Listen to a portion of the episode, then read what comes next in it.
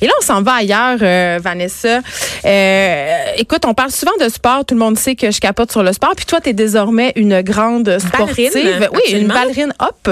D'ailleurs, on peut suivre. J'invite le public. un à liker notre page Facebook parce qu'on va sûrement parler de ta progression en ballet. Deux, à te suivre sur Instagram. Oui. Est-ce que tu as enfin mis ton compte public? Pas encore, mais ça s'en vient parce que je, me rends compte que genre, je prive les gens d'une opportunité ben, extraordinaire parce que je suis la reine des stories. Mais c'est pas juste ça, c'est que tu prives les gens de tes euh, de ta progression au ballet. Parce que moi, j'aime ça suivre dans tes stories euh, toutes tes, tes, tes, tribulations de ballerine et aussi euh, quand ta prof te prend en photo, c'est très drôle. Donc c'est la fin de mon aparté sur dans le ballet. de l'action alors que je suis effoirée comme une crêpe par terre. Exact. Mais qui dit sport dit nutrition, ah. dit nutrition sportive. Et moi aussi, ça me gosse énormément. Je parle souvent de mode alimentaire ici à l'émission. Euh, je dis que ça me tombe ses nerfs. Euh, on vient de parler de mode. L'alimentation n'échappe pas justement au courant, au phénomène de mode. Il n'y a pas une année sans qu'on passe euh, à des aliments miracles. Il y a eu le kale, il y a eu le quinoa. Mm. Mais il y, a, aussi cette tendance-là en sport. C'est-à-dire il y a des aliments qui sont vraiment, vraiment, vraiment préférés par les sportifs, dont les sportifs font la promotion. Et bon, j'avais envie de parler avec Isabelle À ce sujet-là. Elle est en ligne. Bonjour Isabelle.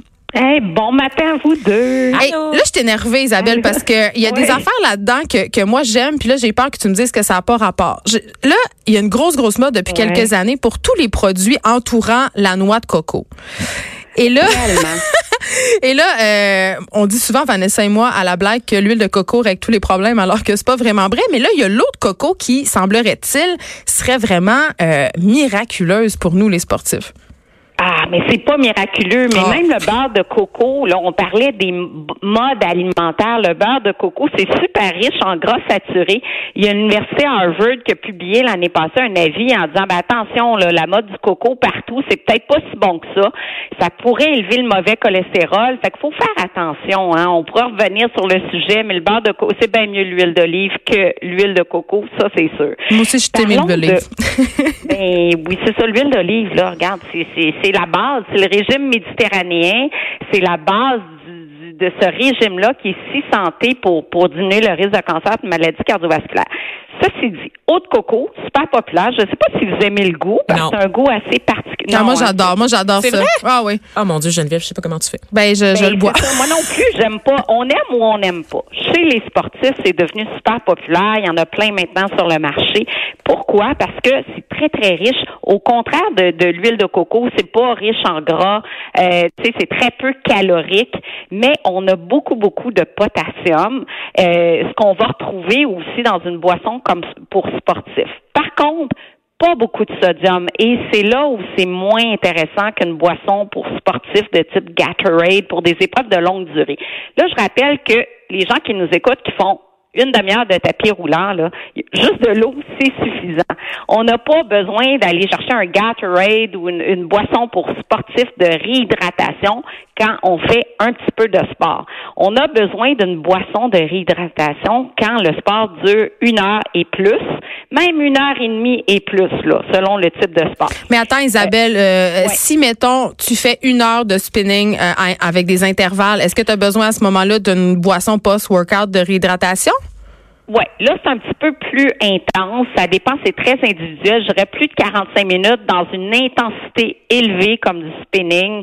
Là, je commencerai à donner une petite boisson de réhydratation qui peut être une boisson maison, qui est même mieux que l'eau de coco. Genre, jus d'orange, 300 ml de jus d'orange, 200 ml d'eau, euh, un huitième de cuillère à thé de sel, et puis là, on va avoir un mélange de potassium, sodium qui rappelle la boisson du commerce, puis qui est pas mal plus naturel parce que il a pas de colorant. du commerce, c'est full colorant, tu vois les couleurs bleues électriques, tout ça, c'est pas naturel. Donc, on peut le faire maison. L'eau de coco, pas mauvais en soi. Par contre, il n'y a pas assez de sodium par rapport à ce qu'on cherche pour vraiment maximiser la performance sportive. Donc, à peu près la moitié du sodium d'une boisson type de réhydratation. Par contre, pour le potassium, c'est intéressant. Donc, on a des études qui ont testé l'eau de coco avec un petit peu plus de sodium, puis c'était plus efficace que l'eau de coco traditionnelle. Fait qu'encore une fois, ça dépend si vous aimez le goût. Euh, ça dépend si c'est bien toléré par les intestins. Il y en a qui ont de la difficulté à digérer l'eau de coco. Euh, mais c'est pas la meilleure boisson pour les athlètes, ça c'est sûr. Mais jusqu'à quel point justement ces modes-là, parce que là, euh, écoute, c'est partout là, tu vas à l'épicerie puis il y a plein, plein, plein de produits à l'eau de coco. Jusqu'à quel point les mhm. compagnies bénéficient de justement du levier marketing, de l'effet mode, parce que là, à t'écouter, j'ai l'impression que c'est vraiment juste ça, un effet de mode, puis que ça n'a pas vraiment de bénéfice.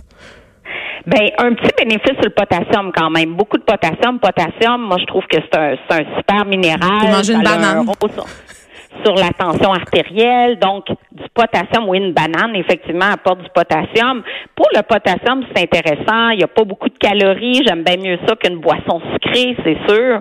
Euh, il y a moins de glucides que, qu'un jus, quoique le jus d'orange que j'ai, j'ai mentionné tantôt, on le dilue avec de l'eau. Fait que la concentration en, glucides devient entre 6 et 8 ce qu'on recommande vraiment comme boisson de réhydratation. Euh, c'est pas si mal, j'ai vu pire, mais c'est sûr que les modes alimentaires, il y en a plein puis il y en a plein qu'on recommande pas comme nutritionniste, ça c'est sûr. En ce moment, c'est beaucoup euh, la mode du cétogène, la mode, la mode du euh, jeûne intermittent, d'autres dossiers très très chauds euh, qu'on recommande pas nécessairement à tout le monde. Juste avant qu'on passe à l'autre aliment supposément miracle, je peux pas, je peux pas t'avoir au bout du fil puis pas te faire te prononcer sur un, un sujet justement qui divise les sportifs pour ou contre le Gatorade justement. Ben, au bout d'une heure, moi, je trouve ça super intéressant parce que les muscles commencent à avoir besoin de carburant. on commence à avoir besoin de glucides. Euh, la concentration dans le Gatorade ou les autres marques, parce qu'il y en a d'autres sur le marché, c'est la bonne concentration. Ce que j'aime moins, c'est le colorant. Moi, ça fait 20 ans que je dis dans, toutes les tribunes, lisez, puis même dans le Journal de Montréal, toutes les semaines, j'ai un banc d'essai.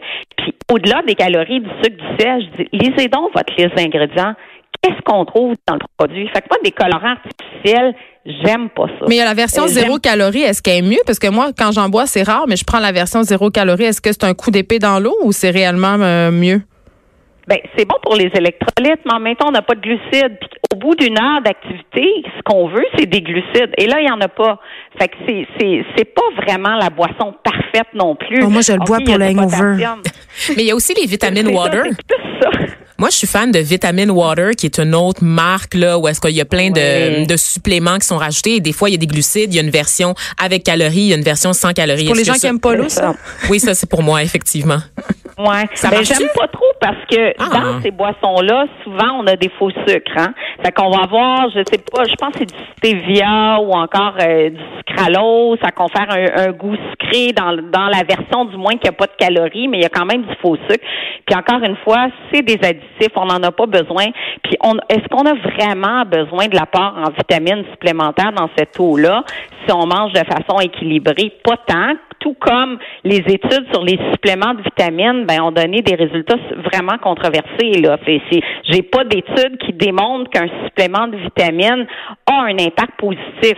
Euh, et, beaucoup ces boissons-là, on les prend, on dit ah, je viens de prendre ma dose de vitamines pour la journée. Il y en a qui se disent j'ai pas besoin de manger mes fruits, mes légumes. J'ai 100% de mon apport en vitamine A, vitamine C avec la prise de cette eau vitaminée-là. C'est comme un faux sentiment d'assurance. Mais c'est surtout qu'on l'évacue aussi parce que, par exemple, la vitamine C, c'est la vitamine la plus facile à aller chercher dans les aliments. Et quand on en a trop, ben, le corps fait juste l'évacuer dans notre urine. Donc, ça sert ben, à rien. Exactement. C'est trop soluble. Fait qu'on l'élimine. Fait que c'est pour ça que les, suppléments, des fois, tu, ben, tu paies un montant quotidien pour prendre un supplément qui donne rien et même l'article de Richard Béliveau euh, dans, dans le journal de Montréal hier qui, qui relatait que trop de suppléments finalement ça peut être néfaste. Oui, on disait même on disait même que la vitamine E pouvait être liée euh, à certaines formes de cancer. Exactement, parce qu'on prend des vitamines isolées. Là, mettons qu'on prend le multivitamine, c'est la moins pire, mais quand on prend un supplément isolé, surtout vitamine A, vitamine E, au contraire, ça, ce sont des vitamines qui ont une action antioxydante. Mais en grosse dose, ça devient ce qu'on appelle des pro-oxydants. Donc, ça va faire favoriser l'oxydation, la production de radicaux libres, qui est une composante qui en manque le risque de cancer. À ce moment-là, tu dis, au lieu de protéger, diminuer ton risque de maladie, ça augmente le risque de maladie. On l'a vu avec le bêta-carotène chez les fumeurs. On l'a vu aussi pour la vitamine E. Donc, faut faire attention. Jamais, jamais de supplément de vitamine isolée, sauf, je dirais, vitamine D qui est probablement la seule vitamine que je recommande, surtout en hiver, parce que c'est très, très difficile d'aller rencontrer nos besoins. Puis la vitamine D, elle, ben, il y a vraiment un lien pour euh, prévenir le cancer du côlon, stimuler euh, l'immunité puis la santé des os. OK, Isabelle Huot, continuons avec euh, nos modes en nutrition sportive. un truc que j'ai déjà vu au gym puis qui m'a levé le cœur, je l'ai jamais essayé. là. J'ai vu des gens qui font des shots de jus de cornichon ou qui absorbent des cuillères de moutarde. Oui, ça c'est la grosse tendance. C'est très récent par contre. Oui. Euh, on a eu des études qui ont démontré que des shots de cornichons, à peu près 30 millilitres à 60 millilitres, là, jusqu'à un quart de tasse, là, à peu près deux onces, euh, ça pouvait diminuer les, la durée des crampes d'à peu près 49 secondes là, dans certaines, euh, certaines études. On sait que les crampes, ça arrive souvent chez les sportifs. Et il y a plein de raisons qui peuvent expliquer les, les, les crampes. Ça peut être de la déshydratation, des balancements d'électrolytes. Puis on s'est dit, bon, pourquoi le jus de cornichon, ça fonctionne? Puis la moutarde, même chose la moutarde. Là, on s'est dit, c'est le sel, c'est le sodium. Il y a beaucoup de sodium, il y a du sel. Donc, ça veut dire que ce qui a généré la crampe, c'est un débalancement au niveau des électrolytes quand on teste le plasma des gens qui ont pris du jus de cornichon ou de la moutarde, ben là, le sodium plasmatique était équivalent. Fait qu'on dit, ah, ben c'est pas le sodium. Qu'est-ce que c'est d'autre?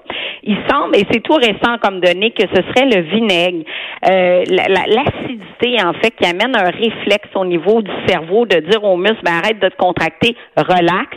Et c'est cet effet-là qui ferait en sorte que ça pourrait hmm. diminuer les crampes musculaires. Mais encore une fois, des crampes, c'est il y a plein, plein de raisons qui peuvent générer des crampes, mais ça pourrait donner un petit coup de pouce. Encore une fois, on a des études qui n'ont pas énormément de sujets. C'est toujours ça en nutrition. Des fois, on étudie, il y a 20 sujets ou il y a 5 sujets. Donc, ça semble prometteur, mais bon, on peut pas confirmer encore que ça fonctionne chez tout le monde.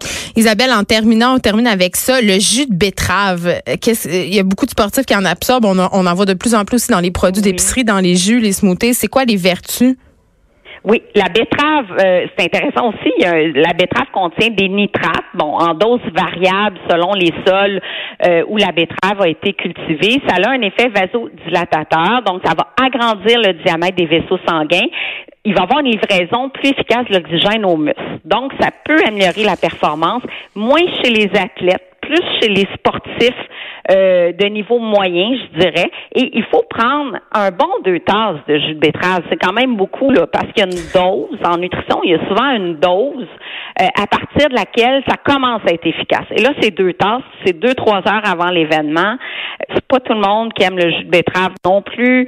Euh, mais effectivement, il semble avoir un effet, encore une hmm. fois, moins chez les athlètes qui sont plus, plus entraînés, pour améliorer la performance. Puis là, on a parlé juste, bon, de, de, de, quatre items, mais il y a aussi la caféine qui peut préserver les réserves de glycogène, améliorer un petit peu la performance. Un 100 à 200 mg de caféine avant l'activité physique peut donner un coup de pouce aussi. Et puis je dirais, ben il n'y a rien de miraculeux. Hein? Euh, avant le sport, tu sais quoi manger avant, pendant, après. Ça aussi c'est important. Euh, au-delà des aliments miracles entre guillemets, là, il y a juste bien manger qui fait toute la différence. Exactement. Merci euh, Isabelle Huot. On rappelle que tu es nutritionniste puis que tu collabores aussi régulièrement au journal de Montréal. Moi, ce que je retiens de tout ça, Vanessa, c'est qu'il n'y a pas vraiment de d'éléments et de d'aliments miraculeux. Il faut juste comme y aller avec parcimonie puis essayer peut-être. Merci d'avoir été avec nous, Isabelle. Le gros bon sens. Merci beaucoup.